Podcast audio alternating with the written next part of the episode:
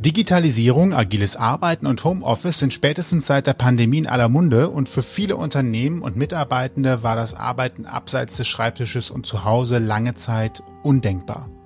Mittlerweile zeichnet sich aber eine deutliche Umkehr ab und Angestellte und Freelancer arbeiten vermehrt dort, wo sie auch leben. Einige der selbstständig Arbeitenden zählen sich zu den digitalen Nomaden. Rund um dieses Thema gab es bereits ab dem Jahr 2016 einen sehr erfolgreichen Podcast und ich bin Sebastian. Und ich bin Toni und der Digitale Nomaden Podcast hat sich schon damals damit beschäftigt, wie Menschen selbstbestimmt arbeiten, aber vor allem auch leben können. Mit den ehemaligen Hosts und Gründern Timo Eckert und Sascha Boampong ging der Podcast schnell durch die Decke. 2020 kam dann eine längere Pause und im März 2022 folgte ein Relaunch. Neue Themen, neue Menschen und zwei neue MacherInnen. Wir freuen uns mehr darüber zu erfahren und begrüßen herzlich Mary und Flo. Ausgang Podcast. Die Gesprächsvollzieher. Hi, hi. Hello. Ja, wir freuen uns hier zu sein. Wow, was für eine schöne Anmoderation. Mega. Sehr gerne, ganz individuell, nur für euch. wow. Wir freuen uns total, dass wir hier sein dürfen. Danke für die Einladung. Ja, vielen Dank, dass ihr zu uns gekommen seid, wenn auch virtuell. Aber schön euch auch zu sehen. Wir haben immer noch, wenn wir so virtuelle Geschichten machen, immer noch die Kamera mit an. Das macht es einfach schöner. Dann sieht man das Lachen auch, selbst wenn man es nicht ja, hört. Das macht genau. viel aus. Wo erwischen wir euch denn gerade? Wenn man jetzt von digitalen Nomaden hört, dann stellt sich jetzt vielleicht der eine oder andere vor, dass ihr auf Kuba in einem Blockhaus sitzt oder in einem schönen alten Haus mit diesen mit diesen Fassaden, die so ein bisschen bunt abgenutzt sind. Wo seid ihr? Ja, dann müssen wir die Illusion mal ganz kurz zerstören. Nein, also normalerweise reisen wir Vollzeit in unserem Van durch Europa. Jetzt aktuell erwischt ihr uns aber tatsächlich in Deutschland. Wir sind aktuell auf Heimatbesuch und unsere Heimat ist unten am Bodensee, also in Singen. Da kommen wir her, in einem kleines Dörfchen nebendran. Ja, und da sind wir jetzt aktuell und ja, dürfen hier mit euch sprechen. Das ist ja für andere Leute auch schon Urlaub. Also ich hm. meine. Ja.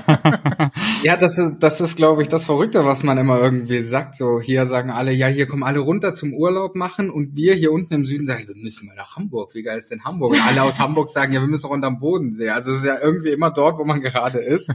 Äh, ja, da will man irgendwie weg. Das ist, ist so ein ganz komisches Phänomen. Ne? Habt ihr denn schon so einen Lieblingsort? Also äh, wie andersrum. Wie lange seid ihr in dem Van schon unterwegs? Machen wir mal so rum, damit man auch eine Einschätzung hat, wenn ihr einen Lieblingsort habt, aus wie viel langer Erfahrung das eigentlich herrührt. Also wir leben tatsächlich seit ungefähr eineinhalb Jahren Vollzeit in unserem Van. Wow. Und wir waren aber tatsächlich letztes Jahr viel in Deutschland unterwegs. Also wir haben gefühlt jede Ecke von Deutschland schon gesehen. Aber wir sind dann in, wann sind wir denn los? So Nach Herbst, meiner Operation tatsächlich. So ungefähr im Herbst sind wir dann wirklich los mit dem Van. Also wir haben davor schon Urlaub natürlich ganz viel gemacht mit dem Van. Aber wir sind dann tatsächlich im Herbst letztes Jahr, also 2021 sind wir wirklich los ins Ausland und wir haben die den kompletten Winter und Neubeginn 2022 haben wir in Portugal, Frankreich und Spanien verbracht. Wir müssen sagen, das hat uns da doch schon sehr gut gefallen. Also Portugal ist und also Portugal und Spanien vor allem. Frankreich hat uns jetzt nicht so gecatcht, müssen wir sagen, aber Portugal ist halt mega nett zum Surfen, die Klippen, gerade die Algarve ist halt echt traumhaft schön und hat super viel zu bieten, ist trotzdem noch sehr grün und ja, gefällt uns uns bisher sehr, sehr gut. Wir müssen aber auch sagen, wir waren tatsächlich auch schon in ähm, Kroatien unten. Das hat uns auch sehr gut gefallen tatsächlich. Also es gibt noch, um, um ganz kurz die Antwort zu geben, es gibt keinen klaren Gewinner, aber Portugal und Spanien sind bisher sehr Weit nah beieinander. Ja. Aber es gibt so eine schöne Wettertendenz, ne? Also Länder, wo man schönes Wetter vermuten würde, Tendenz. Ja. Definitiv, ja. Also da hat's uns schon auch erwischt. Also ich glaube, so gutes Wetter am Stück wie in Portugal hatten wir tatsächlich noch nie. Ja, und allein die Tatsache halt im Winter, ne, Dezember, halt Frühlingswetter zu haben, ist für das Leben und die Lebensqualität für uns persönlich tatsächlich ein absoluter Gamechanger gewesen. Und ja, können wir jedem nur mal empfehlen, wirklich im Winter auch in die Sonne zu fahren. Das äh, macht sehr viel Spaß. Und da in den Van auch kein Weihnachtsbaum passt, kann man diese, diesen Kontrast tatsächlich ganz gut vermeiden. Ja, das stimmt, das stimmt. Man kann ja eine Palme schmücken oder so. Auch schön. Oder, oder so ein Pflänzchen im Bus. Was wir uns im Vorfeld gefragt haben, wir haben ja gerade eben schon gesagt, wir haben ja mit Timo und Sascha, wobei vor allen Dingen mit Timo ja schon vor einigen Jahren gesprochen. Und da war das Thema digitale Nomaden ja schon mal ein Thema.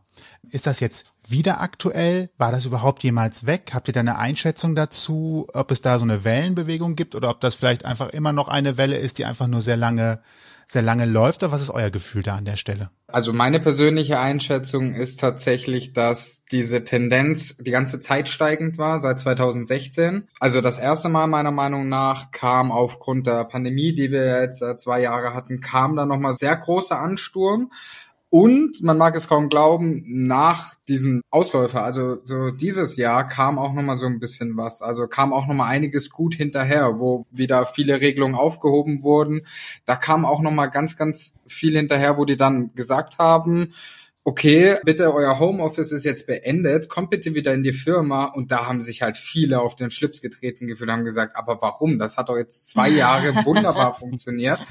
Und dann sagen die natürlich auf der anderen Seite, viele Angestellte, viele Arbeitnehmer, sagen dann natürlich, ja, aber irgendwie war doch das so cool, dann mach ich jetzt mein eigenes Ding. Mhm. Also man hat so beides erlebt. Also ich glaube, insgesamt war es ein steigender Trend dahin.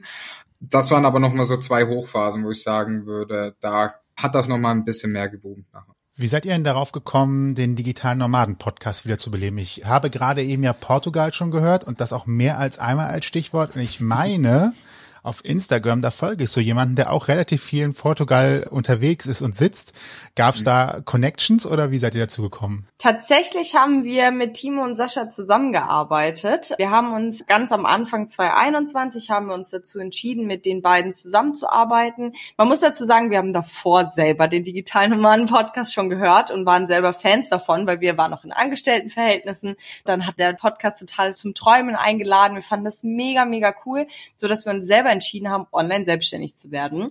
Und wir hatten dann schon drei Jahre, nee, ja, zweieinhalb Jahre eigene Erfahrungen gemacht. Und irgendwann haben wir gesagt, wir wollen jetzt noch mal wachsen, wir wollen von den Profis lernen und sind dann zu Timo und Sascha tatsächlich in, da, in ihr damaliges Mentoring und haben mit denen eben gemeinsam gearbeitet und durften ganz, ganz viel von denen lernen. Und es war einfach so, in der Zusammenarbeit haben wir gemerkt, boah krass, es, es passt einfach voll. Wir verstehen uns mega gut, wir sind auf einer Wellenlänge, wir haben dieselben Werte und dadurch, dass die sich ja bisschen so vom, vom digitalen Nomadentum entfernt haben und eher so in die Online-Business-Schiene gegangen sind, war das dann witzigerweise, wir haben uns mit Timo in Hamburg auf dem Markt getroffen, auf dem Wochenmarkt zum Kaffee trinken, einfach mal zum Kennenlernen, auch persönlich, ne, so offline. Und dann meinte Timo auf dem Markt so, hey, ich habe gerade die totale Schnapsidee.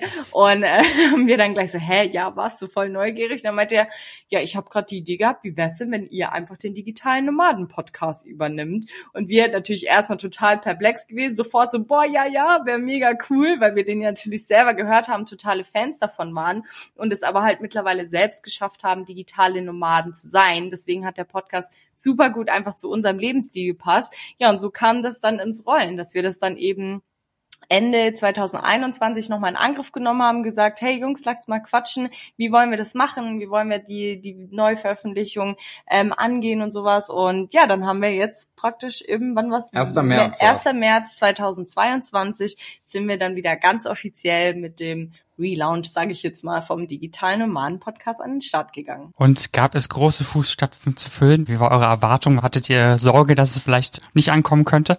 Oh, wir wussten, dass wir dort in riesen Fußstapfen drehen, muss man ja sagen. Also gerade zu der Zeit bis 2020, das war ja, zum einen war das ja ein Riesenhype damals, also da war das erste Mal, wo ja so ein Aufschwung kam, so wo man das gemerkt hat. Und der war ja sehr bekannt. Also wenn du heute auch in der Online-Szene rumfragst und so, ja, was war früher ein Podcast, den du gehört hast, dann hieß es ja der digitale Nomaden-Podcast. Und dann wussten wir natürlich auch für uns selber, da treten wir in große mhm. Fußstapfen mhm. und wir nehmen da ja ein Vermächtnis an. Am Ende des Tages haben wir aber auch von beiden Seiten haben wir das sofort auch miteinander geklärt, haben gesagt, sollte das Projekt auch floppen und es kommt nicht an und es ist nicht so cool, wie wir uns alle gedacht haben, dann nehmen wir das auch in Kauf. Also wir waren uns schon auch dem bewusst, dass es irgendwie ja Leute geben wir denen das vielleicht nicht so gefällt, die sagen, ja, aber das sind doch Timo und Sascha. Und ja, trotzdem haben wir dann halt von Anfang an uns das klar gemacht und haben uns dann auch die Angst genommen. Und das Commitment gegenüber war dann auch von beiden Seiten einfach da, dass wir gesagt haben, okay, wir geben natürlich unser Bestmögliches, den Launch äh, durchzuziehen und auch wieder den an Start zu bringen, aber Timo und Sascha reißen uns auch nicht den Kopf ab, wenn es irgendwie nicht so läuft, wie es läuft. Am Ende des Tages zurückblicken muss man sagen, wir sind unfassbar happy. Äh, wir sind echt froh, dass wir da diesen Schritt gegangen sind. Und unser Gefühl sagt natürlich, das können immer die Zuhörer und Zuhörerinnen immer besser beurteilen. Aber unser Gefühl sagt, es war ein guter Launch und das kommt auch sehr gut an, dass wir den Podcast übernommen haben. Auf jeden Fall. Umso besser, dass ihr euch deswegen nochmal gemeldet habt, denn irgendwie hatten wir das äh, nach all den Jahren gar nicht mehr auf dem Schirm, dass er wieder zurück ist, dass ihr wieder zurück seid sozusagen und wir haben ja digitale Nomaden als Begriff jetzt schon relativ häufig gehört. Ihr versteht euch auch so und kommuniziert das auch so. Aber lasst uns doch mal noch mal kurz den Begriff klären. Was genau ist damit gemeint für die Leute, die ZuhörerInnen, die jetzt vielleicht noch nicht genau wissen, was das sein soll? Also ein digitaler Nomade bedeutet einfach, dass man seinen kompletten Arbeitsplatz mitnehmen kann. Also, dass man rein digital arbeitet mit seinem Laptop. Alles, was du brauchst, ist eigentlich dein Laptop, vielleicht ein Handy und ein Internetanschluss und Strom natürlich. So, und das ist alles, was du zum Arbeiten Arbeiten brauchst. Und das ist einmal so dieser digitale Begriff und Nomade bedeutet einfach, dass man super ortsunabhängig ist. Also dadurch, dass man seine Arbeit halt überall mit hinnehmen kann, sei es auch einfach, wenn du an die Nordsee fahren willst, du willst in Europa bleiben, du kannst aber auch ans andere Ende der Welt fahren zum Arbeiten. Das ist der Begriff vom digitalen Nomadentum, ortsunabhängiges und selbstbestimmtes und freies Arbeiten von überall auf der ganzen Welt aus. Ihr habt euch das jetzt mit einem Van ausgesucht und ihr habt ja eigentlich das große Glück, dass ihr auf einem Stück Landmasse seid, das sich sehr weit fahren lässt. Also man kommt ja von hier aus mit dem Van theoretisch äh, nach Indien oder China an die Küste, also ich glaube ja, sogar bis ja. nach Korea und so weiter. Da muss man ja noch nicht mal, nicht einmal mit einer Fähre oder sowas rüber. Habt ihr schon mal überlegt, ob ihr tatsächlich mal den Schritt Richtung Osten wagt und tatsächlich mal so sowas macht. Also ich habe schon mal Videos gesehen von Kasachstan oder sowas. Länder, die man gar nicht so als ersten, ersten Urlaubsort oder als ersten Ort hat, die aber wohl unglaublich toll sein sollen. Ist das für euch eine Idee oder habt ihr Angst, dass das Internet so schlecht ist und ihr nicht mehr arbeiten könnt oder wie sieht das aus? The stage is yours. also ja, diesen Gedanken hatten wir tatsächlich auf jeden Fall schon und ich möchte das auf jeden Fall irgendwann machen.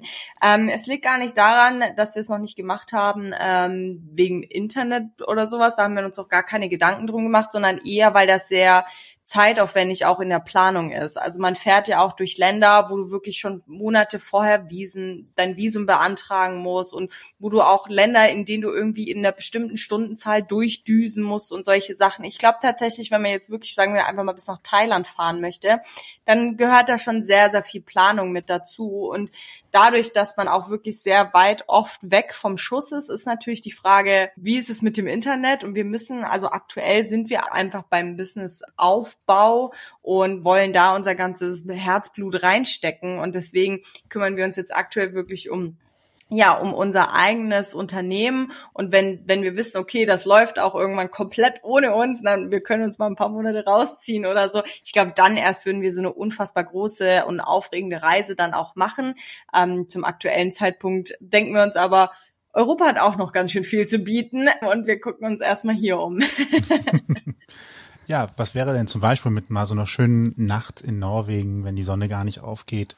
Also das ist, glaube ich, etwas, was auch mal interessant wäre, so als Effekt. Das ja. habe ich mir noch auf die Liste geschrieben. Ist nicht so weit weg und sicherlich mal eine interessante Erfahrung, genauso als Gegenstück im Sommer, wenn die Sonne gar nicht untergeht, beides mal zu erleben und zu merken, wie das ist und was das mit einem macht, ist, glaube ich, nochmal ein echt, echt krasser Effekt.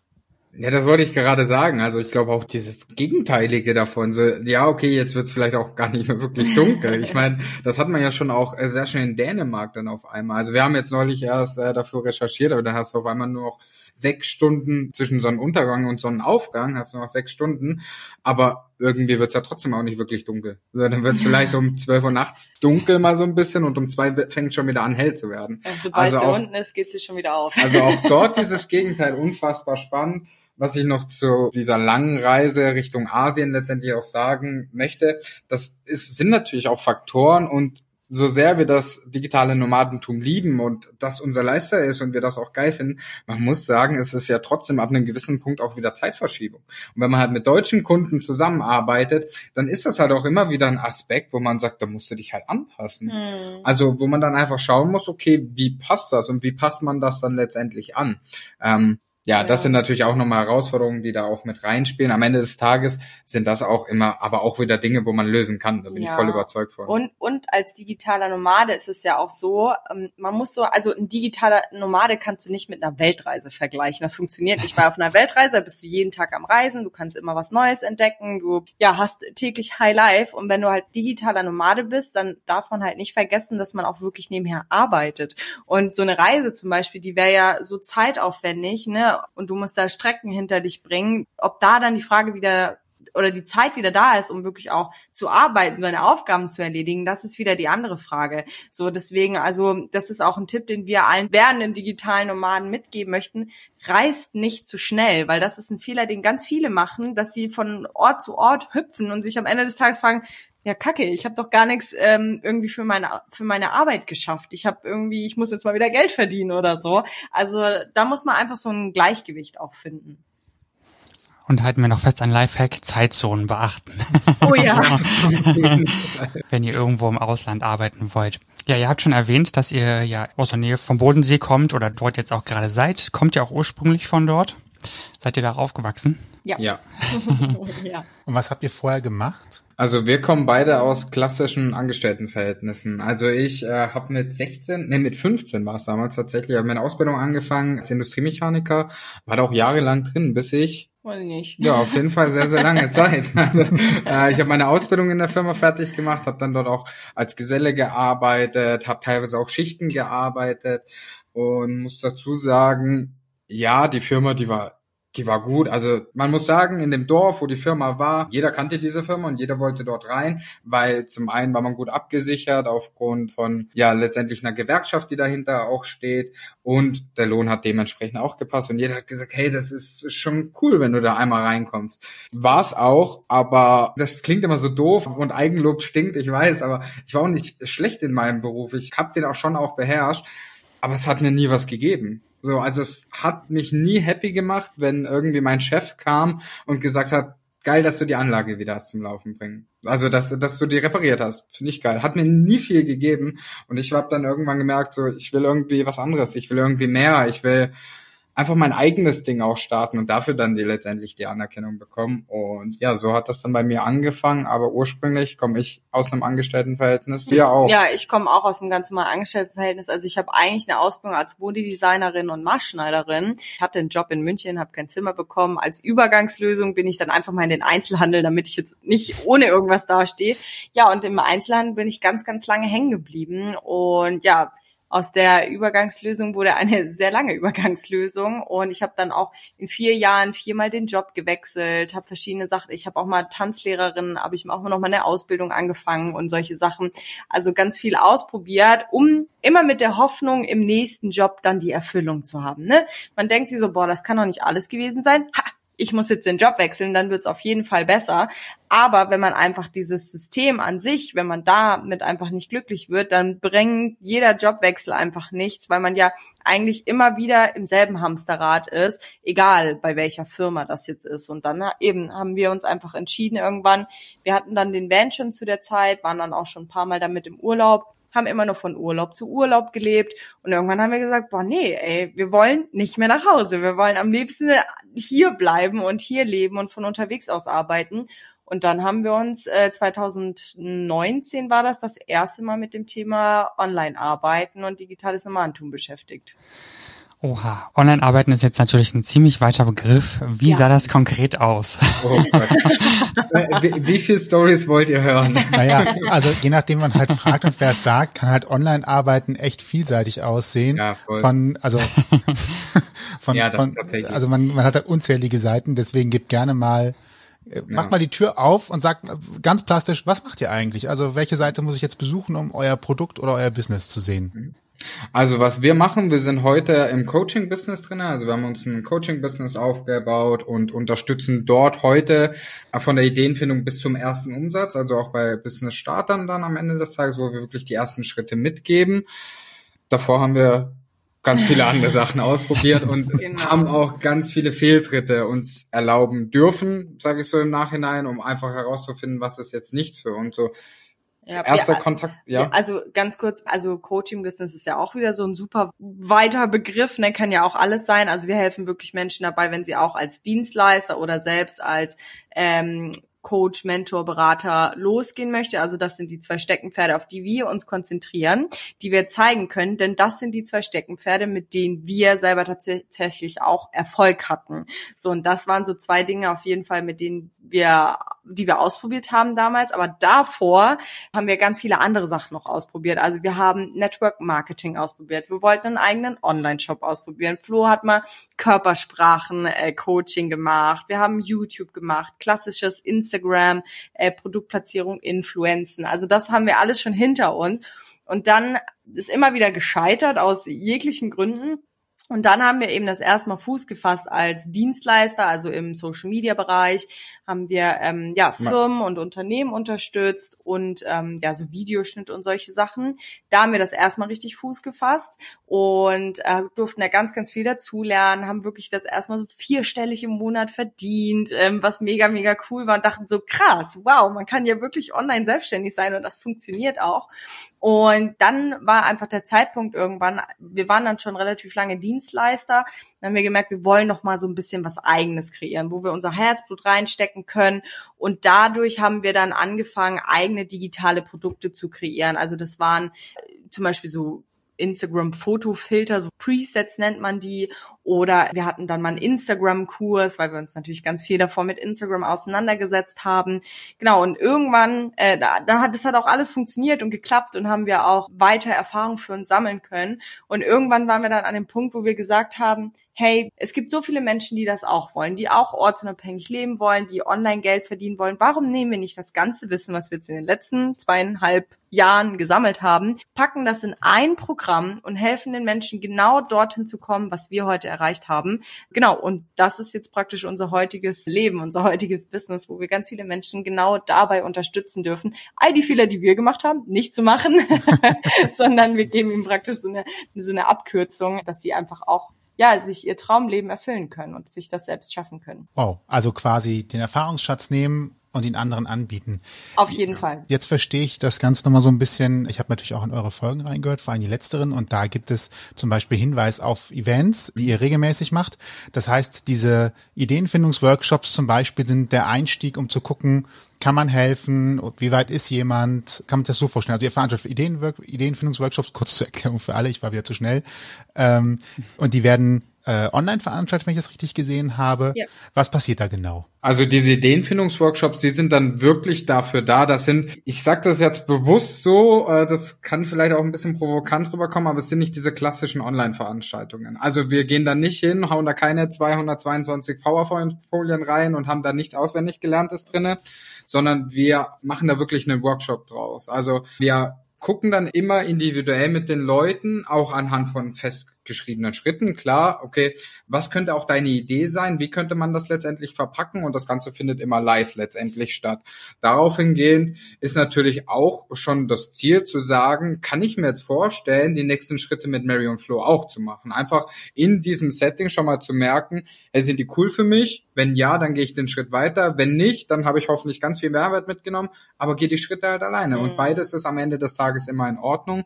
Aber wirklich diese diese Ideenfindungsworkshops, die sind wirklich dafür da, um konkret mit den Leuten zusammenzuarbeiten, weil wir halt auch wirklich sagen wollen, okay, wir wollen mal wissen, was sind das für Leute, was für Fähigkeiten haben die? Und auch wirklich auch einfach mal gucken wollen, können wir denn da auch wirklich helfen? So, das ist ja natürlich auch so, es geht nicht bei jedem, so muss ich tatsächlich sagen, wo wir sagen, okay, auf Anhieb haben wir da den Geistesblitz, das muss man jetzt umsetzen manchmal muss man auch ein paar Schritte ein bisschen tiefer bohren. Genau, also es ist ja zum Beispiel, wenn man jetzt sagt, man kann jetzt nicht einfach so, ich mache mich jetzt online selbstständig, ne, dann fragt man sich erstmal, ja, aber wie, mit was denn? Was soll ich denn überhaupt anbieten und solche Sachen?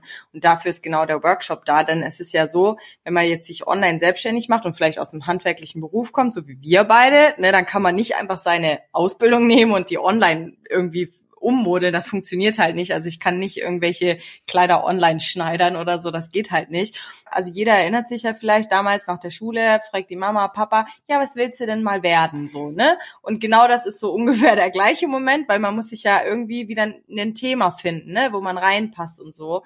Und genau das machen wir eben mit dem mit dem Workshop, ne, dass wir mal wirklich gucken, hey, was hast du denn für Skills? Was trägst du in dir für Fähigkeiten? Was könnte man denn nehmen, um damit online wirklich loszugehen und halt eben nicht, man braucht jetzt eine neue Ausbildung oder sowas, sondern wirklich bei sich zu suchen, ähm, weil es ist wirklich so, jeder, der es möchte, ganz viele Leute, die glauben es einfach nicht, aber wir tragen eigentlich schon alles in uns, um auch online loszugehen und um online selbstständig zu machen. Und genau das kitzeln wir theoretisch dann raus in dem Workshop.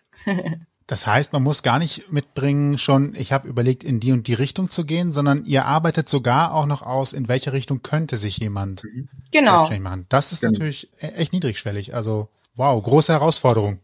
Ja, man muss tatsächlich auch sagen, wir sagen aber auch, wenn du jetzt eine ungefähre Idee hast und so ein ungefähres Thema hast, so dann kannst du natürlich auch kommen und gucken, Klar. ob das, was wir dort erzählen, für dich auch wieder matcht. So, ob die nächsten Schritte, die wir jetzt zum Beispiel sagen, in welche Angebotsform man letztendlich damit gehen sollte, ähm, da ja, das funktioniert auch. Am Ende des Tages ist es ja aber auch so, das, was wir wieder gesagt haben, auch in dem Workshop erwähnen wir schon, was sind diese Geschäftsmodelle, wo wir begleiten können und wo wir ja. auch empfehlen für den Anfang. Das ist, ja. wie schon mal gesagt, dass einmal diese Dienstleistung Freelancer da sein, auf der anderen Seite aber auch diese Wissensvermittlung, die wir begleiten können. Wenn da jemand kommt mit einem Online-Shop, so dann sind wir halt die Falschen. So, dann müssen wir aber auch so ehrlich sein und sagen, ja, da gibt's andere, die können dir da wahrscheinlich besser helfen, weil wir haben das nie durchlebt und können das auch letztendlich nicht machen. Challenged ihr denn auch die Leute, die vielleicht mit der Idee kommen, nochmal zu überprüfen, ob das die richtige Idee für sie ist? Also manchmal, also ich kann nicht gut malen und bin aber davon überzeugt, ich könnte der nächste Picasso werden. Dann wäre es ja. vielleicht gut, wenn man rechtzeitig jemanden hat, der einen davor warnt und sagt, vielleicht ist das doch nicht dein Ding. Das ist ein ganz plastisches Beispiel. Es gibt Leute, die sind bei DSDS im Fernsehen, wo man sagen würde, hast du keine Freunde, die dich warnen? Ja, ja. ja also ja, ähm, es gibt schon so ein oder andere Ideen. Ich hatte zum Beispiel auch mal jemand, der hat äh, vorgeschlagen, für andere Leute die Puzzle zu puzzeln.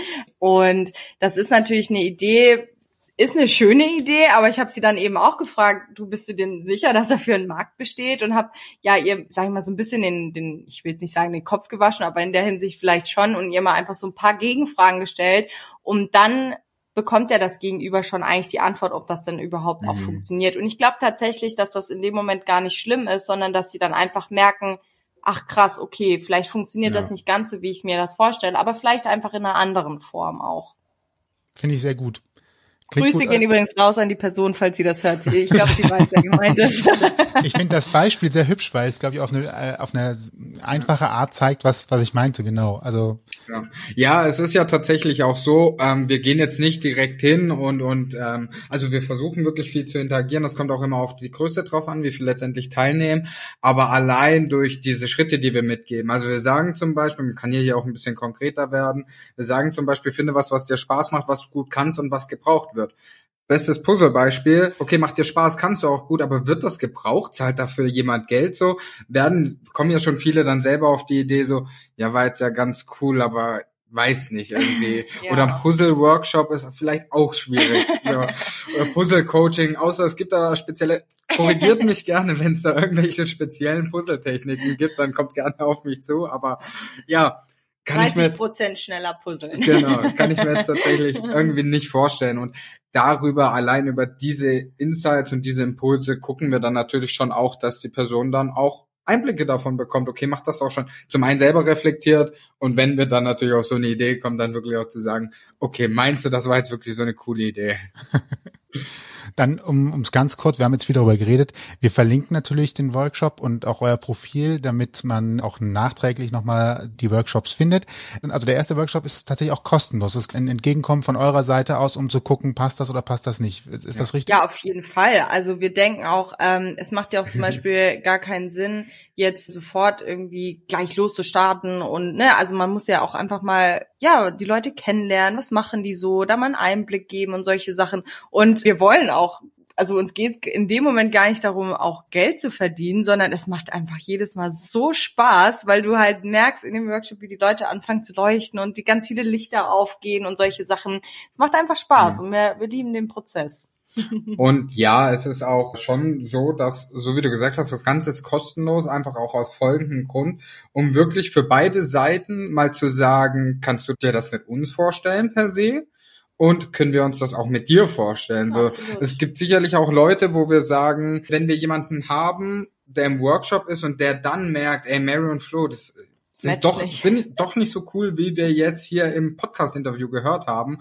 Oder auch die letzten Podcast-Folgen hat mich doch irgendwie war was, was mich gestört hat, das ist auch in Ordnung. Und genauso aber auch andersrum, wo wir dann schon mal sagen, okay, ja, keine Ahnung. Wir hatten das beste Beispiel jetzt, wir hatten jetzt jemanden, der hat gesagt, ich halte an dieser App-Idee fest. Dann kann, muss ich sagen, im Gegenzug, eine App haben wir nie erfolgreich auf den Markt gebracht. Können wir dir halt einfach nicht helfen, dann ist vielleicht der nächste Schritt für dich auch nicht sinnvoll. Genau, und daher sagen wir halt, gut, dann nehmen wir uns gerne die Zeit. Das macht natürlich auch immer wieder Bock. Und ja, diese zwei Stunden, die wir uns dann wirklich auch immer live Zeit nehmen, die sind am Ende des Tages für beide Seiten immer ja gut, gut aufgehoben, muss man auch tatsächlich ja. sagen, ja. den Link in den Show Notes und auf ausgangpodcast.de äh, zum Nachschlagen. Dann ist der, der kleine, der kleine äh, kostenlose Werbeblock zwischendurch auch äh, ja, voll. drin. Genau, bleibe dran, es ist noch nicht vorbei. Nein, genau. Ja, wir kommen nämlich zurück zum Van. Ihr seid jetzt wirklich eineinhalb Jahre damit unterwegs. Ich bin früher in Familienurlauben immer 800 Kilometer in die Bretagne gefahren. Und es gibt dann durchaus diese Momente, wo dann die Eltern, wo ich noch ein Kind war, angehalten sind an der Raststätte und gesagt haben, so eine verdammte, was hat das Ding denn jetzt schon wieder? Und dann steht man da erstmal, hat eine Panne, muss zu irgendeinem ausländischen, äh, eine ausländische Werkstatt, muss sagen, mm, doesn't work, it's, it's puff äh, und so weiter. ähm, wie ist das mit einem Van? Also das ist ja jetzt quasi euer Haus, euer Zuhause. Das ist ja sicherlich auch schwer, einfach mal zu sagen, ja, das funktioniert jetzt gar nicht mehr und ihr müsst jetzt da drinnen leben, während dann unten drunter, keine Ahnung, der Motor abgeschraubt wird oder sowas. Wie geht ihr damit um oder was ist, ist sowas in der Richtung schon mal passiert? So, so extrem noch nicht. Nee. Aber was uns passiert ist, war in Spanien ein Reifenplatzer dann. So, da also bin ich Vollgas auf, auf dem Bordstein, habe ich gedacht, den muss ich jetzt mal mitnehmen, auf so einen Spitz zulaufenden auch noch. Und da ging keine Sekunde, war die Luft draußen. Und dann war das halt ein ewiges Hin und Her, bis dann der Abschleppdienst da war der als erst mit dem zu kurzen Auto da war. Dann musste er nochmal weg, eine Dreiviertelstunde wegfahren, wiederkommen mit dem längeren Abschlepper. Und dann mussten wir gemeinsam mit ihm mitfahren. Und dann sind wir angekommen und dann hatte die Werkstatt noch Mittagspause. Also das kam irgendwie alles da zusammen. Ja, dann sitzt du halt natürlich erstmal so da. So, dann überlegst du natürlich, ja, machst du jetzt noch was, um dich irgendwie abzulenken und dich nicht darüber zu ärgern und guckst, dass du da ein bisschen in die Arbeit kommst? Oder sagst du dann letztendlich, okay, jetzt nutzt du die Zeit halt mal anderweitig und lässt die Arbeit auch wirklich Arbeit sein und guckst, dass dann wieder runterkommt.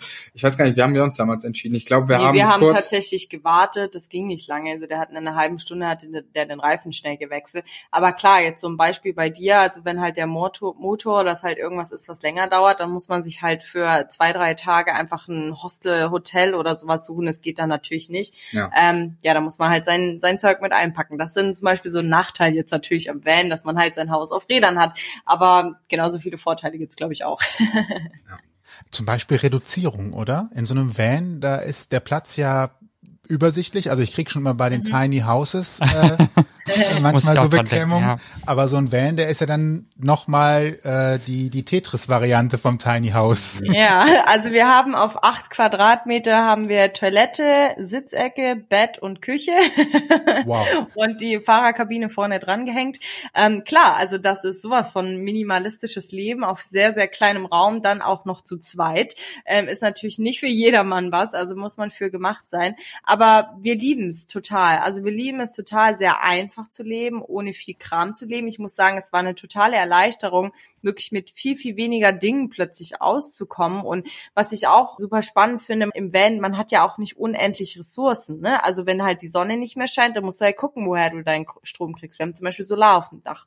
Oder halt Wasser zum Beispiel ja auch. Wir haben ungefähr 110 Liter Wassertanks, können wir mitnehmen. Das reicht uns ungefähr eine Woche. Und man ist aber trotzdem immer super sparsam. Ne? Also das sind dann halt so Dinge, wo man drauf achten muss, aber ich liebe das total. Ähm, ich liebe es auch, wenn man dann wieder in einem Hotel ist, zum Beispiel dann so ein super weiches Frottehandtuch auf der, auf der Haut. Das lernt man dann wirklich zu schätzen oder den Wasserhahn einfach mal laufen zu lassen. Das sind so kleine Dinge, aber ja, wir lieben es sehr, auf so kleinen Raum zu wohnen. Klingt gerade wirklich sehr schön. Also ich kann, ich kann es mir tatsächlich vorstellen, aber ich weiß gar nicht, ob ich das lange aushalten würde. Hatte ihr schon mal so einen Moment, wo ihr sagt, boah, jetzt bin ich froh, wenn ich wieder in der Base bin oder vielleicht auch bei Freunden, wo man dann wirklich mal in einem Gästezimmer übernachten kann zwischendurch. Also es ist alles schön, ich will es gar nicht schlecht reden, aber es ist einfach, du hast gerade gesagt, das, das Frotte-Handtuch oder vielleicht hat man auch im Bett einfach mal ein bisschen mehr Platz, weil man hat ja quasi nur die, die ähm, Breite des, des Vans, je nachdem wie man liegt, ansonsten natürlich die Länge des Vans. Muss man nur gucken, ob man es mit den Füßen und den Köpfen dann ja. hinkriegt. Ich nicht. Spoiler zu Ende. Funktioniert bei uns tatsächlich, dass wir längs liegen können zum Van. Reicht bei uns. Wir sind beide nicht gerade groß. Das ist unser Vorteil. Ich schummel immer. Ich sage, ich habe die 1,70 erreicht. Das glaubt mir nur meistens keiner. Also von daher reicht das für uns. Aber um zur Frage zurückzukommen, also ich persönlich misse es nicht, wenn ich im Van bin, tatsächlich. Aber man lernt es dann halt einfach zu schätzen, wenn man dann mal so in Luxus auf einmal ist, also wirklich in einem mhm. Hotel oder auf einmal wieder mehr Platz. Und uns ging es tatsächlich andersherum. Und zwar waren wir ja in Portugal mit Timo zum Beispiel. Timo Eckert, der war ja mit uns dort. Und da haben wir ja auch in einer sehr großen Villa gewohnt für einen Monat lang. Und wir waren nachher froh, als wir wieder im Van waren. Also diese, diese Villa hatte das 200-fache von oh, denen, ja, wenn es reicht, nicht. von unserem Van an Wohnfläche. Uns ging es dann wirklich andersrum. Wir waren dann froh, als wir wirklich wieder so zum einen für uns waren und zum anderen aber auch wieder so einen begrenzteren Platz hatten. Und ich glaube sicherlich, dass es für manche nicht auf Dauer eine Lösung mhm. ist. Ich glaube, man muss das auch wollen und das dann letztendlich auch fühlen, weil es einfach auch Nachteile mit sich bringt, so definitiv. Aber ja, von unserer Seite aus, nee, wir vermissen es nicht aktiv. Es kommt dann erst meistens so diese Dankbarkeit dann, wenn man es dann hat. Genau. Was für Nachteile wären es zum Beispiel? Könnt ihr ein Beispiel geben? Ja, klar. Also es kann echt unangenehm werden, wenn es nur noch regnet, weil du dich halt dann vergriechst. Ne? Du kannst halt nicht groß auch die Türen aufmachen oder sowas. Da bist du wirklich auf diese acht Quadratmeter beschränkt. Und normalerweise, na, wenn schönes Wetter ist, machst du halt hinten die Türen auf, Seitentür auf, dann ist es praktisch, als würdest du einfach auf einer überdachten Terrasse äh, hausen. Aber zu den Nachteilen, ja, es gibt äh, auch viele Nachteile. Einmal ne, Ressourcen beschränkt auf jeden Fall. Es dauert alles länger. Es dauert alles mindestens doppelt so lang. Also wenn du halt Wäsche wäschst, du kannst halt nicht Wäsche waschen und nebenher dann, keine Ahnung, kochen gehen und die Bude oder so aufräumen, sondern du bist halt wirklich den ganzen Tag mit Wäschewaschen beschäftigt oder einkaufen. Das dauert irgendwie alles doppelt so lang. Da musst du auch immer gucken, wenn du einen neuen Stellplatz zum Beispiel suchst, musst du erstmal schauen, okay, wo ist der? Kann ich hier stehen? Wenn wir arbeiten möchten. Ne? Wir gucken dann auch immer, wenn wir hinfahren, okay, wie ist das Internet hier? Wir waren schon an den tollsten und geilsten Stellplätzen, mussten aber wieder wegfahren, weil halt kein Internet da war. Ne? Also das sind so Sachen, da muss man halt einfach wieder gehen. Ja, und ich glaube auch, hm, bei uns funktioniert es tatsächlich sehr gut, muss man sagen. Wir sind ein sehr harmonisches Pärchen. Aber es gibt sicherlich auch äh, Paare, bei denen auf acht Quadratmetern nachher natürlich viel mehr Reibungspunkte auch entstehen. Man hat nicht mehr so dieses für sich sein. Und das kann natürlich dann auch herausfordernd sein. Das lösen wir aber mittlerweile recht gut, wenn wir merken, okay, jemand braucht mal Zeit, dass der dann halt einfach wirklich rausgeht, zum, um für sich zu sein. Da kann man, da gibt's halt keine Tür, wo man dann einfach zumacht mhm. und sagt, so jetzt bin ich hier alleine im Raum, sondern dass man dann wirklich auch mal rausgeht. Das könnte für viele nochmal auch ein Nachteil sein und dessen muss man sich einfach auch bewusst sein, ist für uns jetzt kein direkter. Und ja, also Internet ist halt auch ab und zu so ein Faktor ja. und diese Ressourcen allgemein ist halt, man muss wirklich drauf achten und sich dementsprechend auch bewusst werden. Ja. ja. Der Pro-Tipp, äh, wenn man unterwegs ist, was für ein Handynetzanbieter hat man dann? Wir haben tatsächlich, also wir haben ganz normale Internetverträge hier in Deutschland, aber wenn wir im Ausland sind, kaufen wir, also wir haben einen mobilen Router und mhm. da kaufen wir in jedem Land immer eine SIM-Karte. Meistens kosten die immer so um die 20 bis 50 Euro, je nachdem. Die haben ganz unterschiedliche Angebote. Dann haben wir halt teilweise wirklich wie also es gibt doch Verträge, das so Unlimited Internet für zum Beispiel 30 Euro im Monat und hast halt dann einfach im Bus wie WLAN. Also das ist halt dann mega geil. Ja, äh, Mary hat jetzt gerade das Wort Verträge genannt, aber es sind tatsächlich so, immer Prepaid-Karten. Ja, ja. Also es sind dann Prepaid-Karten und wenn du dann am nächsten Monat keinen Bock mehr drauf hast, lässt halt einfach auslaufen. Haben wir, um hier paar Sachen zu nennen, äh, Kroatien unfassbar gute Erfahrungen gemacht. Der war wirklich an den hintersten Ecken, in den einsamsten Buchten hatten wir Top 4 G-Netz und super Herrlich. Upload- und Downloadraten. Und Portugal. Portugal war auch sehr gut. Spanien war okay, aber dafür ein bisschen teurer, muss man tatsächlich sagen. Ja, also von, von der Netzabdeckung sind sie eigentlich alle ähnlich und echt gut. Nur von den Preisen variieren sie einfach, ja. was sie für Angebote haben. Ist das vielleicht so, äh, ich habe gerade so ein bisschen das Gefühl, je teurer der Handytarif, desto schlechter ist das Netz? nee, tatsächlich, tatsächlich nicht. Also wenn man überlegt, also zum Beispiel Deutschland und Portugal haben beide einen ähnlichen Tarif und zwar okay. du zahlst ein Euro am Tag und hast Unlimited Internet. Also das ist, also 30 Euro im Monat für Unlimited ist echt ein super gutes Angebot.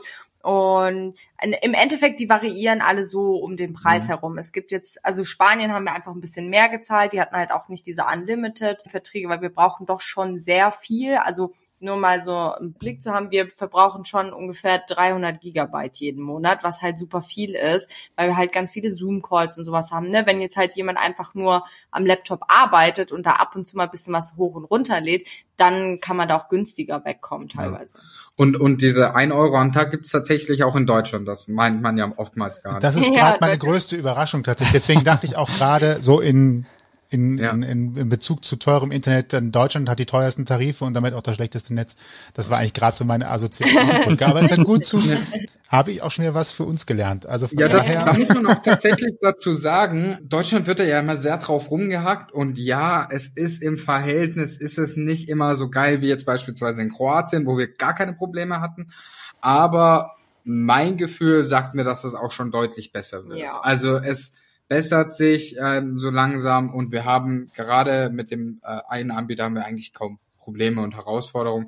Klar, wenn du dich mitten in den Wald stellst und nur Bäume um dich rum sind, dann ist klar, dann kriegst du da auch kein Netz mehr rein, aber so in der Regel mhm. geht's in Deutschland auch bergauf, was ja. das angeht.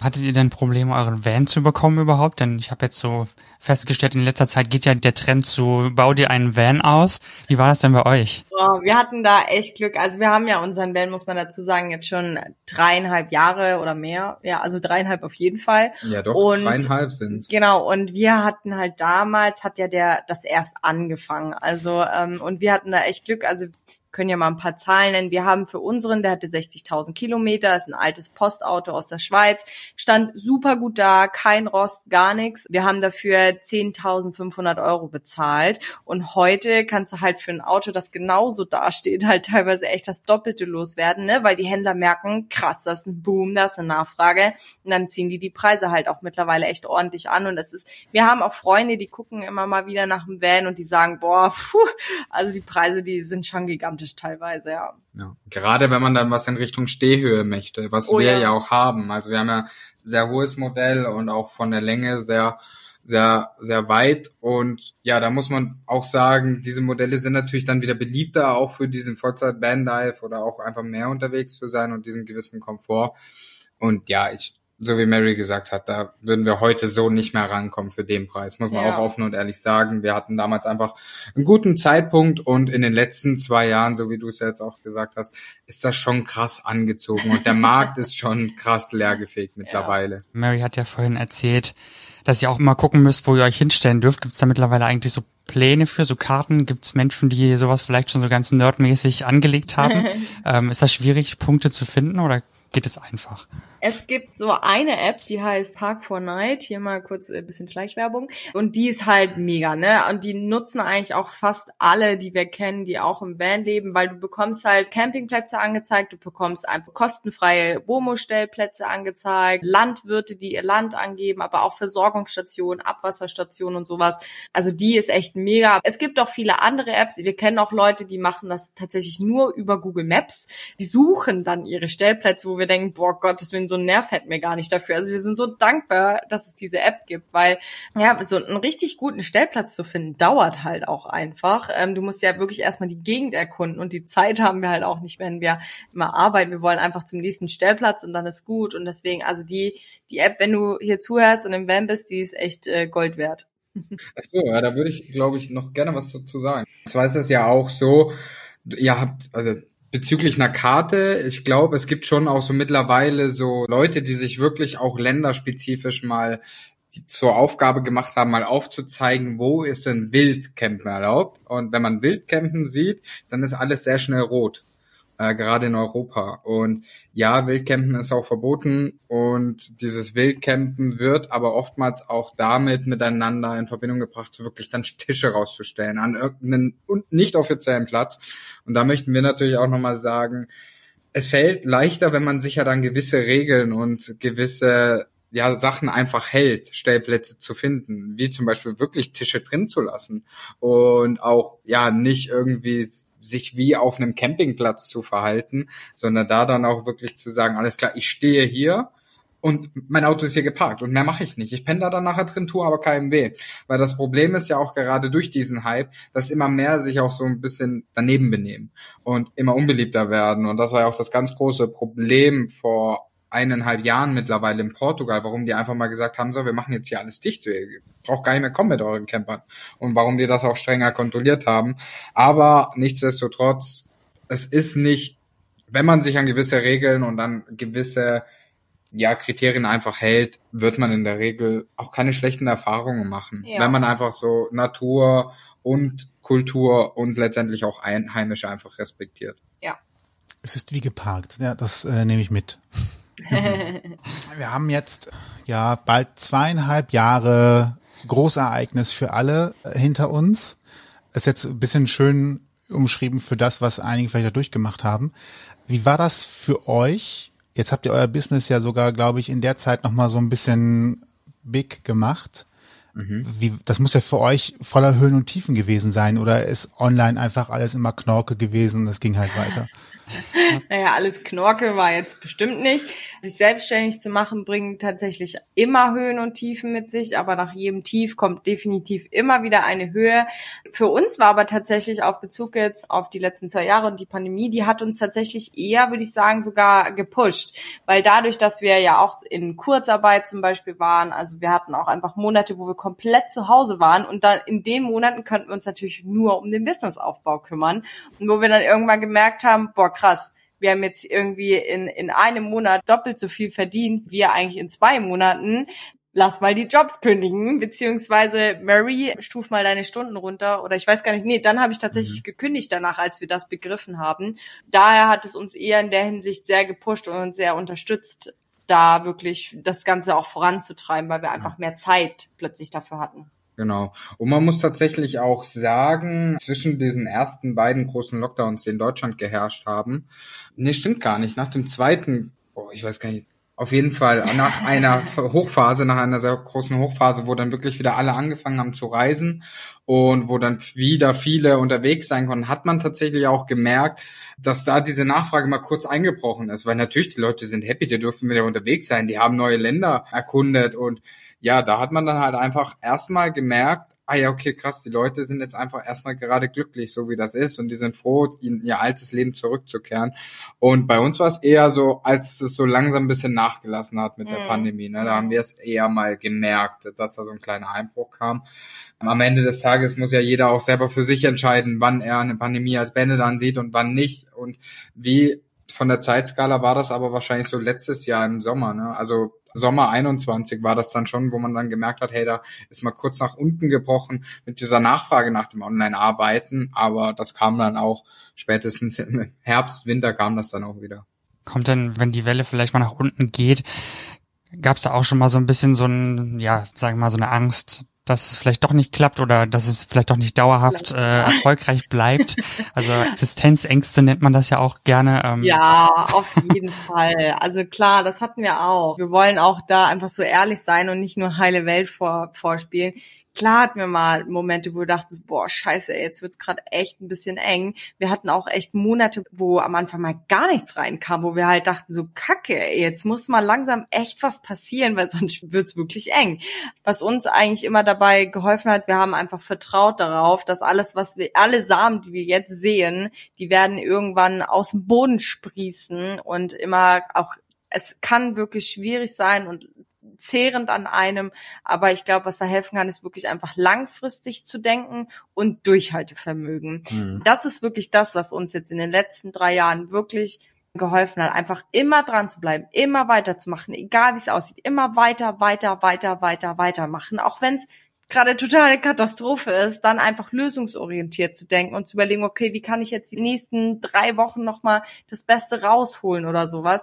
Und dann schafft man das auch. Wir sagen auch immer, also was macht die erfolgreichen von den nicht erfolgreichen Menschen den Unterschied? Die, wo nicht erfolgreich sind, die haben einfach zu früh aufgegeben. Und das können wir jetzt hier auch einfach nur so bestätigen, weil wir hatten sehr, sehr viele Tiefs, gerade mit dem Network und Online-Shop, alles, was wir ausprobiert haben. Das ist ja alles gefloppt am Anfang. Und hätten wir da irgendwann gesagt, oh nee, komm, wir bleiben einfach in den Jobs, dann wären wir heute nicht hier, wo wir sind. Und im Job zu bleiben war für uns einfach keine Option. Und deswegen, wir haben immer unser großes Ziel gesehen, Vollzeit zu reisen. Und das hat uns angetrieben.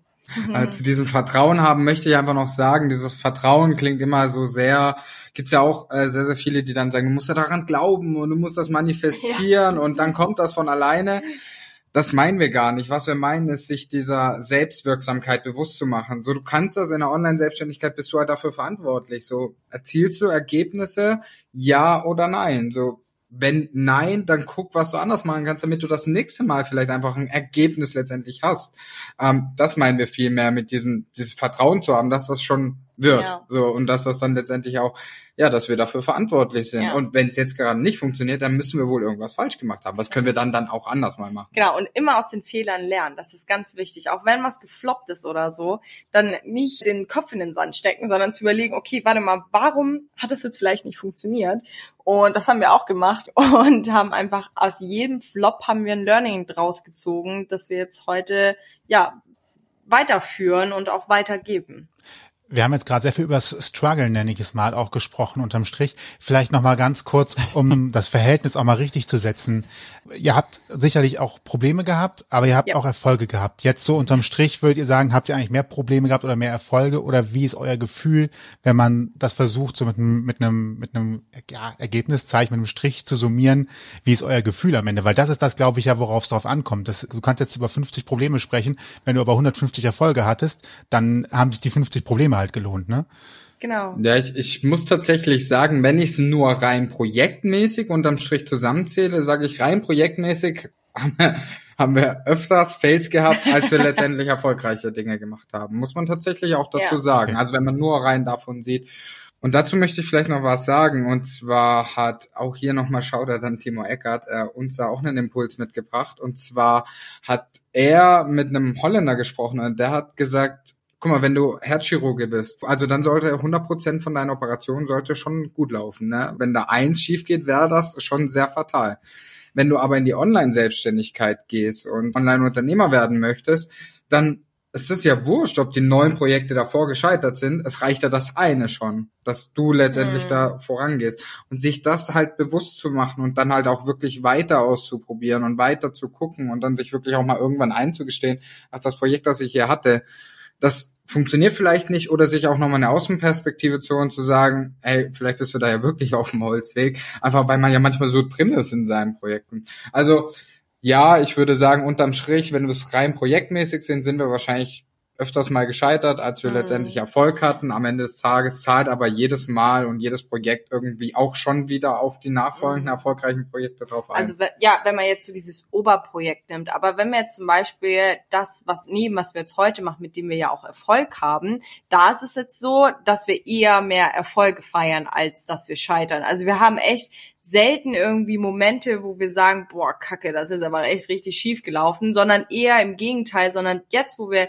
das gefunden haben, was wir lieben, was uns erfüllt, wo wir selber auch eben schon die ersten Erfolge hatte, folgen auch noch ganz, ganz viele mehr. Und das sind dann halt ähm, ist dann sind dann eben nicht mehr so große Sachen wie krass, ich weiß jetzt, was ich machen will, sondern dann ist es eben hier in den Podcast Einladung oder hey, wir dürfen auf der Bühne stehen oder boah krass, wir haben einen mega Umsatz diesen Monat gemacht oder ähm, ja, man äh, man feiert die Erfolge von seinen Kunden und solche Sachen. Also wenn man da einmal so drinne ist, dann flutscht das, würde ich mal sagen, dann äh, erst so richtig los. Und dann darf man nicht nachlassen. Ne? nein, Ja. nein, nein. Ja, das ist dieses berühmte Momentum, das man irgendwie auch immer wieder hört in der Online-Welt und das irgendwie auch schon totgetrampelt ist und ja, irgendwie totgequatscht wurde, aber es ist irgendwie so. So, man kommt in so ein gewisses Fahrwasser irgendwie rein, wo man dann so merkt, ah okay, das hat jetzt hier auf einmal einen Einfluss und das kommt wieder positiv.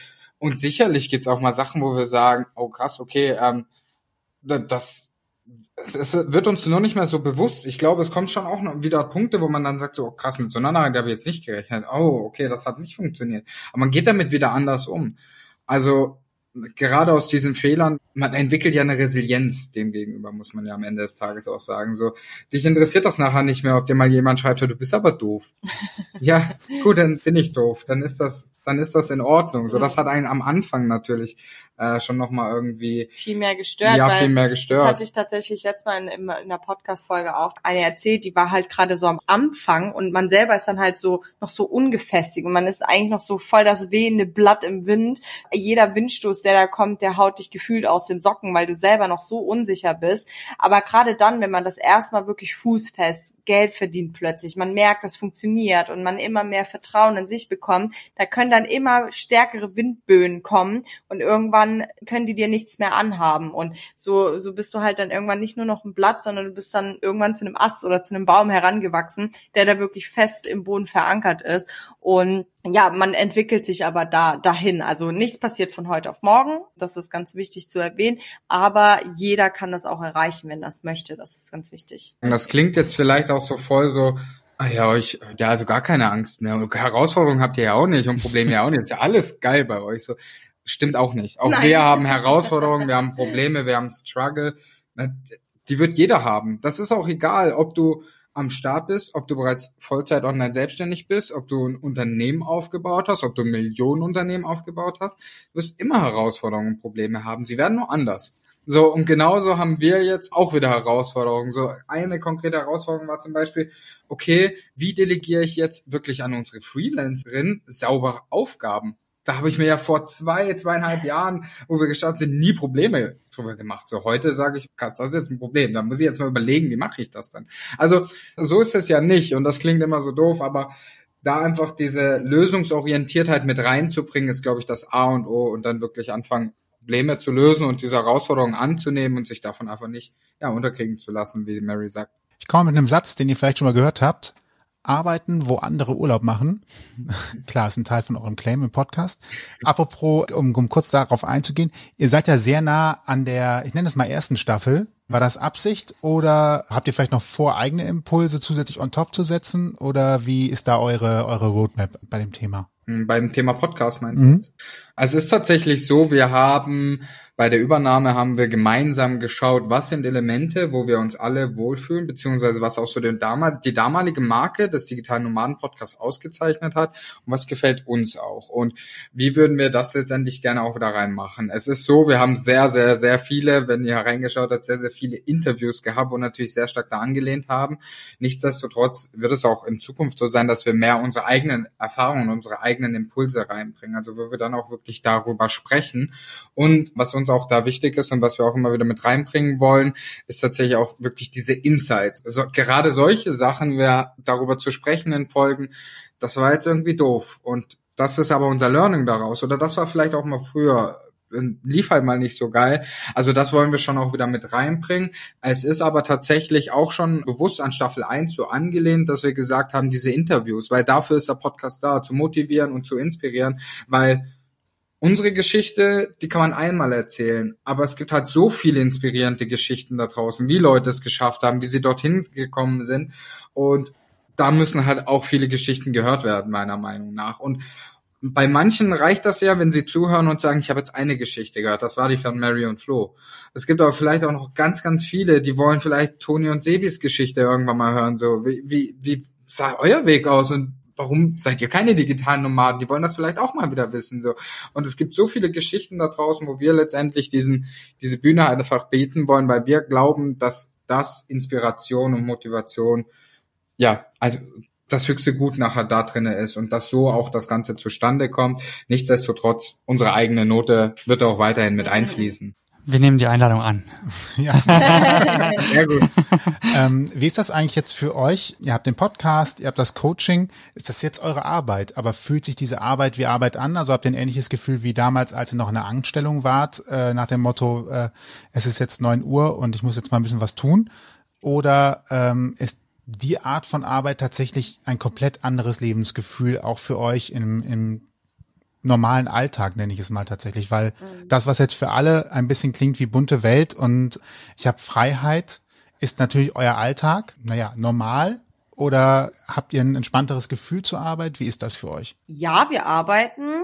Aber ich persönlich muss dazu sagen, es ist ein komplett anderes Gefühl. Es ist was ganz anderes, wenn du für dich das tust, wenn du weißt, okay, cool, ich suche jetzt hier, weiß ich nicht, neue Podcast-Partner raus zum Beispiel, dann weißt du, okay, das ist für dein Projekt, das machst du, weil, weil du was damit kreieren willst, was damit anfangen möchtest. Und äh, bei mir war es halt immer so auf der Arbeit, ich habe das halt ja, wenn du es für jemand anderen machst, es ist halt einfach nicht das Gleiche. So, und ist es halt immer so, so gezwungen und boah, du musst das jetzt machen, obwohl du gar keinen Bock hast. Du musst aufstehen, wenn du, wenn du eigentlich noch müde bist. Du musst am Samstag arbeiten. Ich zum Beispiel, wenn du alle Freunde zu Hause grillen im Garten und solche Sachen, ne? Das sind alles so, so Sachen, die damit reinspielen. Aber wir haben Tage definitiv, wo wir denken so, boah, heute haben wir aber viel gearbeitet, klar, aber es fühlt sich trotzdem danach immer gut an. Ja. Ich will nicht sagen, Arbeiten fühlt sich nicht mehr wie Arbeiten an, was es schon irgendwie auch in einer gewissen Weise ist, aber es ist einfach, weil du es für dich tust, mhm. es ist wieder mit einem ganz anderen und wunderschönen Gefühl auch, weil du weißt, boah krass, ich mache das alles, was ich hier mache, mache ich für mich. Ich arbeite nur für mich ähm, und alles, was ich tue, zahlt für mich und meine Träume ein. Und das finde ich ist tatsächlich unbezahlbar. Ja. Und da stimme ich Mary total zu. Und auf der anderen Seite möchte ich auch diese Illusion nehmen, ähm, was ja auch gesagt hat, du machst nur noch das, was dir Spaß macht. Ich kenne tatsächlich äh, nur einen kleinen Prozentzahl der Selbstständigen, die Buchhaltung lieben. Also es wird immer wieder ja. auch Aufgaben auf dich zukommen. Das ist halt oftmals auch unvermeidlich, wo du halt mal sagst, hey, das ist jetzt vielleicht nicht das Thema worauf ich so jetzt ganz viel Bock habe und trotzdem sich bei diesen Aufgaben bewusst zu machen, warum mache ich die, um auf dieses Ziel wieder einzuzahlen, wie zu sagen, das mache ich ja mhm. nachher wieder für mich. Das ist nachher nochmal eine andere Motivation ja, am Ende, Ende des Tages dahinter. Und ja, es ist Trotzdem, meiner Meinung nach, ist es auch Arbeit und wahrscheinlich sitzen wir auch ab und zu mal so ein bisschen länger als äh, andere am Laptop, weil wir halt in einem Projekt gerade vertieft sind. Nichtsdestotrotz ist eins der höchsten Güter in Bezug auf diese Online-Selbstständigkeit für mich tatsächlich diese Flexibilität. Wenn ich merke, ich habe heute keinen Kopf und es ist 13.30 Uhr und es geht halt nichts mehr, dann mache ich Feierabend.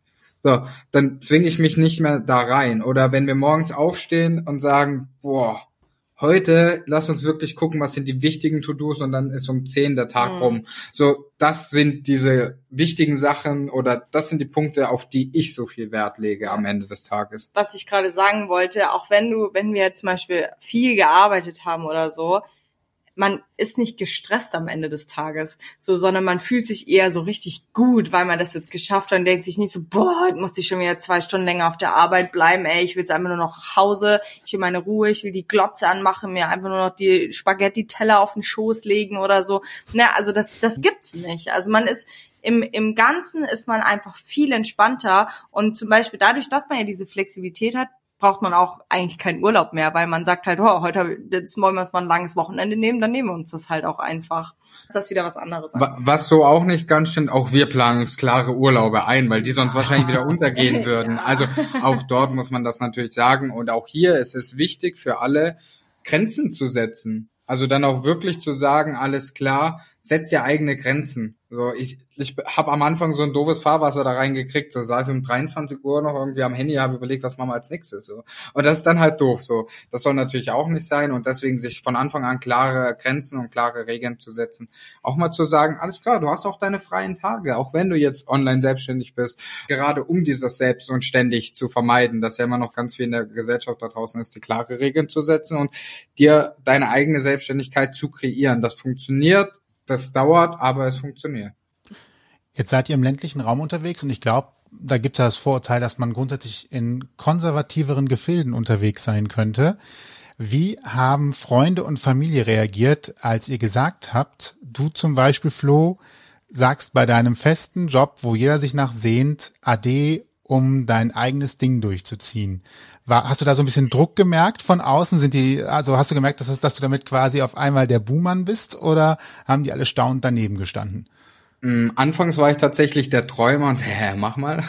also das war, das war viel und auch so sehr viel unverständlich. So, das, was ihr da macht, so euer Insta-Schwachsinn, bist jetzt Influencer. So, das waren ja so Aussagen, klar, Gegenwind äh, gespürt und das war auch unangenehm, ja, muss ich ehrlich sagen. Das hat sich nicht immer cool angefühlt und es gab auch Leute, die gesagt haben, wie kannst du nur und guck doch, dass du da drin bleibst und hier dein Geld und Sicherheit und alles drum und dran. Ja, das gab es ganz viele und das viel größere Aha-Erlebnis hatte ich, als ich dann wirklich gesagt habe, ich hänge jetzt den Job an Nagel und Leute, das war's. Tschüss, wir sehen uns, keine Ahnung, in einem Jahr wieder. Keine Ahnung, ich weiß nicht, vielleicht sehen wir uns nie wieder. Ist es, du machst das richtig ich wünsche, ich hätte das gemacht. Das kam ganz viel. Also, dass Leute das bewundern und beneiden und sagen, hey, du machst das richtig, aber halt irgendwie für sich selber auch Ausreden haben. Sagen, ich kann das nicht, weil. Ich, das funktioniert für mich nicht, weil. Also all diese Punkte, die da irgendwie mit reingespielt haben, ja, wurden mir dann nachher vorgetragen, warum es Leute gerne machen würden, aber es irgendwie nicht gemacht haben. Und dann war da tatsächlich auch wieder so ein Teil Bewunderung am Ende des Tages. Und das auch in der Firma, wo ich war, tatsächlich. Also die kamen dann nachher auch auf mich zu und haben gesagt, hey, krass, dass du das machst. Finde ich stark, hätte ich gerne auch gemacht. Dann würde ich sagen, Stand heute, alles richtig gemacht? ja. Also zurückblickend, auf ich kann nur Fall. für mich sprechen, aber ich denke, ich spreche Fall. da auch für dich. Ich würde es immer wieder machen. Ich erwähne das immer wieder. Es gibt Sag niemals nie. Ich weiß nicht, was in fünf Jahren ist, weiß nicht, was in zehn Jahren ist, weiß auch nicht, was in 15 oder 20 Jahren ist. Aber Stand jetzt gibt es für mich auch kein Zurück mehr. Dieses nee. Leben, das wir uns erarbeitet mhm. haben und dass wir jetzt heute auch leben und dass wir auch führen dürfen. Und die Tätigkeit, die wir auch ausüben, wo wir merken, da bewegen wir auch wirklich was, dass und wirklich diese Anerkennung kommt, die ich mir früher mal gewünscht habe, so einfach für wichtigere Sachen eine Anerkennung zu bekommen, die jetzt heute auch da ist, würde ich nicht mehr aufgeben. Das für mich gibt's rein rational gesehen aktuell kein Zurück mehr. So. Nee, auf keinen Wie Fall. Wie gesagt, ich weiß nicht, was in ein paar Jahren ist. Vielleicht rede ich in 10, 15 Jahren ganz anders darüber, aber Stand jetzt, es gibt kein Zurück mehr für uns. Und ich würde es immer wieder genauso machen.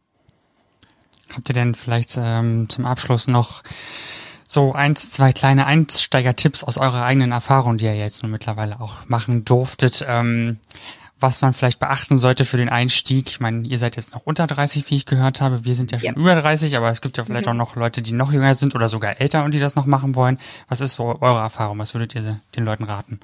Also erster Tipp, man ist niemals zu alt. Wir haben auch schon mit Leuten zusammengearbeitet, die noch älter waren wie ihr, also die schon. Oh, das klingt voll ja, das klingt alles voll gut. Nein, nein, aber, alles gut. nein, aber die halt schon über die 40 sind, ne, wo trotzdem sagen, hey, ich habe Bock, jetzt mein Leben nochmal zu ändern. Also wirklich, man ist niemals zu alt. Auch wenn du 50 bist, dann kannst du auch sagen, ey, ich will noch mir was aufbauen, ne? Also das ist ganz, ganz wichtig. Man muss halt Bock drauf haben. Und da auch der Punkt, der erste Tipp wäre da, also such dir Gleichgesinnte. Weil, wenn man sich selber dafür interessiert, man ist oft ganz alleine mit dem Gedanken. Man kann Freunden, Familie, man hat diesen Traum im Kopf irgendwie und diese Spinnereien, aber wenn man das halt Freunden, Familie, Bekannten erzählt, Die schütteln alle den Kopf, nehmen den Finger irgendwie an die Stirn und klopfen da und sagen so, ja, du spinnst doch, so ein Schwachsinn, mach das nicht, viel zu gefährlich, bla bla bla und was sie nicht alles da sagen. Deswegen such dir Menschen, die gleich denken wie du, die auch den, den Wunsch haben, davon ähm, ja ortsunabhängig zu sein, weil dann siehst du plötzlich, boah krass, es gibt ja ganz viele Menschen, die auch so denken wie ich. Und ich bin ja gar nicht allein. Ich bin ja gar nicht so verrückt, wie meine Familie und Freunde das immer sagen. Also deswegen sucht ihr Gleichgesinnte. Facebook-Gruppen, wir haben zum Beispiel auch die unsere digitale Nomaden Community Facebook-Gruppe. Dann gibt's äh, ganz viele andere Gruppen. Es gibt Offline-Events, Online-Events. Meld dich da einfach überall mal an und stöber da mal rein. Und vielleicht, auch wenn du nur eine Person kennenlernst, die wird deine beste Freundin oder bester Freund und äh, dann tausch dich mit der dann aus. Dann kommt jetzt natürlich äh, der ultimative Space für eure Verlinkung. Entweder für diejenigen, die zum Podcast dazustoßen wollen, den ganzen Plattformen dazu, oder aber auch für die Leute, die ein Coaching benötigen, um ihr Business nach vorne zu bringen. Wie kann man euch finden? Ja, am idealsten oder der beste Weg ist tatsächlich unabhängig davon, ob es ähm, ein Coaching wird oder nicht. Also wenn das passt, dann cool. Wenn nicht, dann auch alles in Ordnung. Aber wenn ihr irgendwelche Fragen habt, am besten über Instagram. Das ist tatsächlich der Kanal, wo wir am Ende des Tages auch am aktivsten sind. Findet man uns unter digitale Nummern Podcast tatsächlich auch, ähm, jeweils mit Punkten getrennt zwischen den einzelnen Worten und da kann man einfach auf uns zukommen, einfach auch nochmal so uns ja Gesichter zu den Stimmen haben, einfach auch nochmal in unseren Alltag mit eintauchen. Und ich denke, das ist die beste Plattform, um mit uns auch wirklich in Kontakt zu treten ja. und dann einfach mal zu sagen, hey, keine Ahnung, passt das, passt das nicht? Wenn, wie gesagt, beides ist am Ende des Tages immer vollkommen in Ordnung. Und entscheiden kann man wo, wenn man euch hören möchte?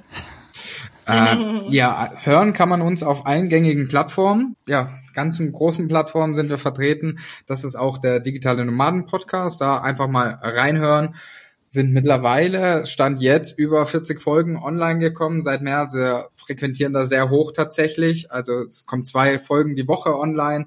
Input und Mehrwert gibt's da eine Menge, würden uns natürlich da mega freuen und ja, kann man am besten reinhören. Yes. Gut. Wir verlinken wie immer alles. Natürlich. Genau. Überall. Falls euch diese Folge gefallen hat und ihr mehr hören wollt, dann findet ihr uns bei allen bekannten Streamingdiensten und natürlich überall, wo es Podcasts gibt. Sicher, und wir freuen uns, wenn ihr uns abonniert. Das ist kostenlos und außerdem erscheint dann auch die neueste Folge immer gleich in eurem Feed. Zudem verpasst ihr dann auch keine weiteren Folgen mehr. Und wenn ihr Feedback habt, schreibt uns gerne über mail.ausgangpodcast.de. Alle Infos zu dieser Folge inklusive Verlinkungen, Events und so weiter und so fort könnt ihr nochmal im Blogposts nachlesen auf ausgangpodcast.de. So ist es. Und uns bleibt nur noch zu sagen, ich bin Toni. Und ich bin Sebastian. Und vielen lieben Dank, Mary und Flo, für eure Zeit und diese schönen Einblicke. Danke euch, dass wir da sein durften. und euch viel Spaß beim Bügeln, Spülen oder nach Hause fahren oder was auch ihr gerade macht. Bis zum nächsten Mal. Bis dann. Ciao. Tschüss. Ciao. Ihr habt Themenvorschläge, möchtet zu Gast sein oder habt Feedback, meldet euch per Instagram oder E-Mail bei uns. Alle Möglichkeiten und Adressen findet ihr auf ausgangpodcast.de.